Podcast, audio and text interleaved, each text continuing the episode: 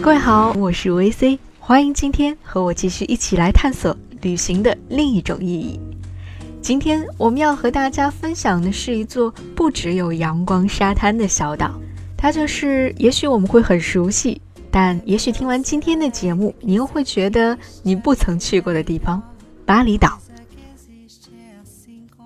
巴厘岛作为印度尼西亚一万七千多个岛屿当中最耀眼的一个，总会被人们习惯性的描述为阳光、沙滩、海水、湛蓝等等。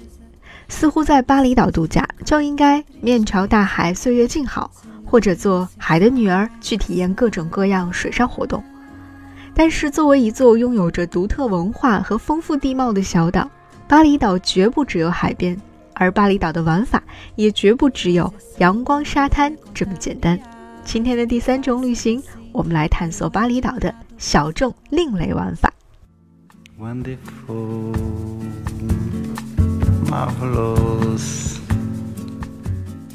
在乌布看一场流动的美术展吧。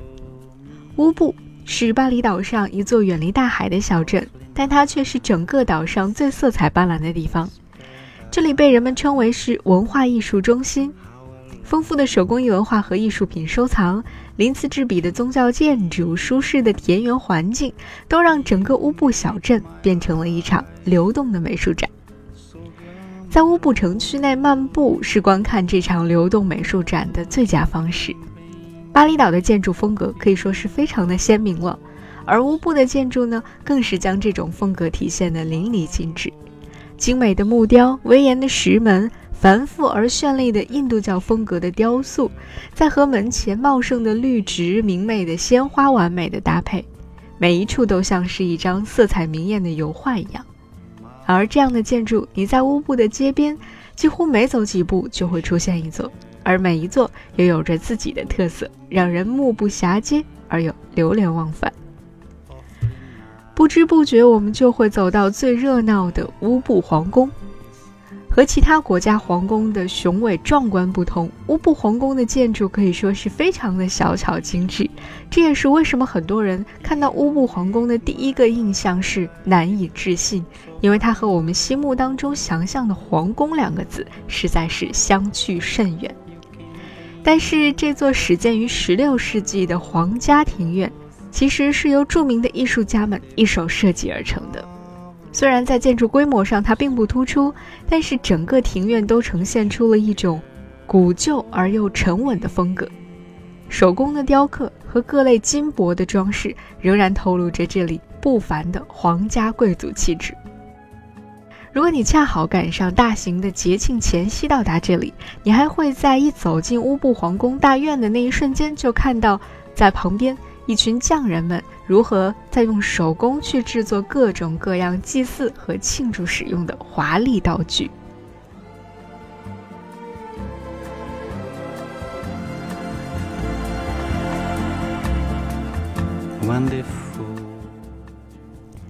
乌布皇宫的对面乌布市场无疑是购物者的天堂，但是即便你什么都不买，就是在这里随便的逛一逛，也是一次非常新奇的体验。色彩斑斓的各类手工艺品在这里非常随意的摆着，饱和度极高的各种颜色混杂在一起，竟然也是一副让人喜欢的样子。参照旅行攻略和这里的店家讨价还价，顺便闲聊几句，这时候你会发现，你和这片土地的心理距离就此拉近了一大截。而除了这些散落于街头的天然美术作品之外，乌布的室内其实还分布着许多座美术馆和艺术馆，其中呢最适合全面了解巴厘岛艺术的地方，就是建于1954年的叫做卢克山美术馆的地方，它也是巴厘岛上的第一座私人博物馆。这座博物馆的馆藏可以说非常丰富，一共有三个展馆，按照时间段分别集中展示了巴厘岛不同时期、不同风格的艺术作品。整个美术馆呢，又设计成为了一座非常舒适幽静的大花园。可能很多人来到巴厘岛都会一拥而上的到海边去晒太阳，去玩各种各样的水上运动。到乌布来的人呢，就没有那么多。而在乌布，知道这里有许多美术馆和艺术馆，或者真正的会选择走进像卢克山美术馆这样地方的游人就更加少之又少了。所以来这里参观的时候，环境非常的幽静，你可以很安静的和这些风格迥异的艺术作品进行一场私密的对话。更可以在逛累了的时候，凭借你的门票，在这里内设的那间咖啡馆去免费的喝上一杯咖啡，吃一吃当地的特色小甜点。我相信，这都是在非常炎热的巴厘岛最完美不过的一场艺术之旅。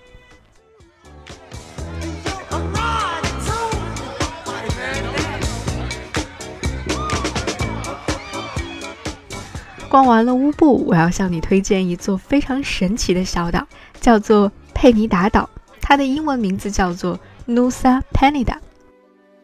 在 Nusa Penida，你可以享受到完全的自由自在。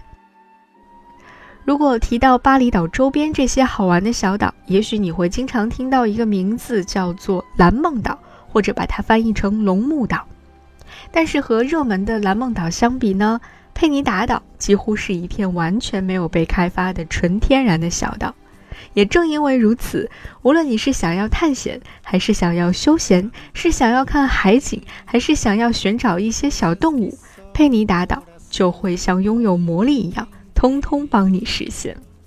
在这里，我要向你隆重推荐这样的几个地方，首先是 Crystal Bay。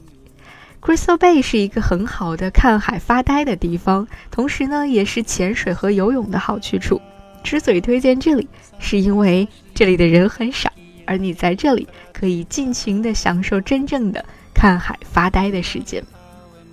第二个地方叫做 Broken Beach 和 Angels Billabong，在这里你可以聆听海水拍打礁石的声音，也可以见证大自然神奇的力量。感受海水和海风，原来可以把坚硬的石头打造得如此浪漫。特别是在 Broken Beach，如果呢你曾经到过马耳他或者看过关于马耳他的图片，你一定会记得，在马耳他有一个非常著名的景点叫做蓝窗。但是由于长久的风蚀和海水的侵蚀，蓝窗已经彻底的坍塌，我们永远都看不到了。可是，在 Broken Beach，你可以看到一个 mini 版的蓝城，同样也非常的美丽动人。在佩尼达岛上，最让我心驰神往的就是叫做 Clinking Beach 的地方。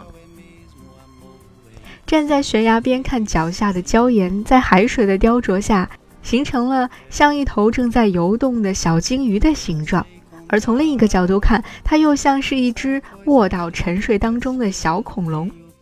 这里实在是既壮观又非常的可爱。如果你经常在 Instagram 上逛一逛，我相信你一定看到过有很多的网红在这里拍过照片。而曾经在 Instagram 上看到的犹如世界尽头一般壮美的风景，就这样真实的出现在你的眼前的时候，你会相信佩尼达岛真的拥有某种魔力，而这是一份值得漂洋过海来看你的大自然的礼物。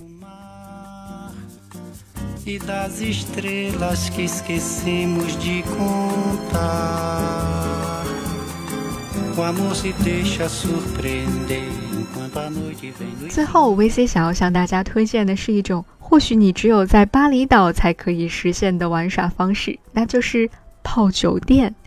在巴厘岛这样的地方，你会发现泡酒店原来也可以这么有趣。有人说，巴厘岛拥有的是二流的海滩，但却拥有一流的酒店。这句话真的没错。在这里，你会发现泡酒店竟然也可以非常有趣，因为这里的酒店都像是一座完整的部落星球一样。在乌布，设计独具匠心，而且性价比很高的酒店可以说是比比皆是。在如何实现自然风光和建筑完美结合，共同营造出独特居住空间方面，这里的人们几乎做到了极致。比如说，我曾经见到过一家名为 Bamboo Inda Hotel 的酒店，它是由十三个独立房间组成的，每一个房间又独具特色。而就像它的名字当中 “bamboo” 的发音一样，酒店前台的屋子是由竹子搭建而成的。走进这里，你就仿佛走进了另外一个神奇的星球。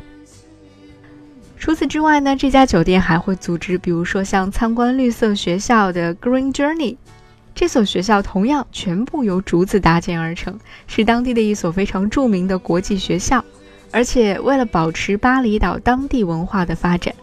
这座国际学校每年都会招收至少百分之二十的巴厘岛当地的学生。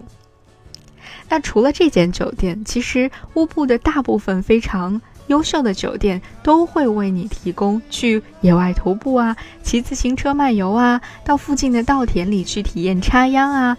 以及去野生动物保护区进行参观等等多种多样的活动。在这里，你可以完全像电影《Eat, Pray, Love》当中朱莉亚·罗伯茨饰演的栗子一样，在稻田里骑车，在森林里静坐，吹山风，读一本书，在冥想当中学会用你的。肚子去微笑，然后重新找回遗失的快乐和力量。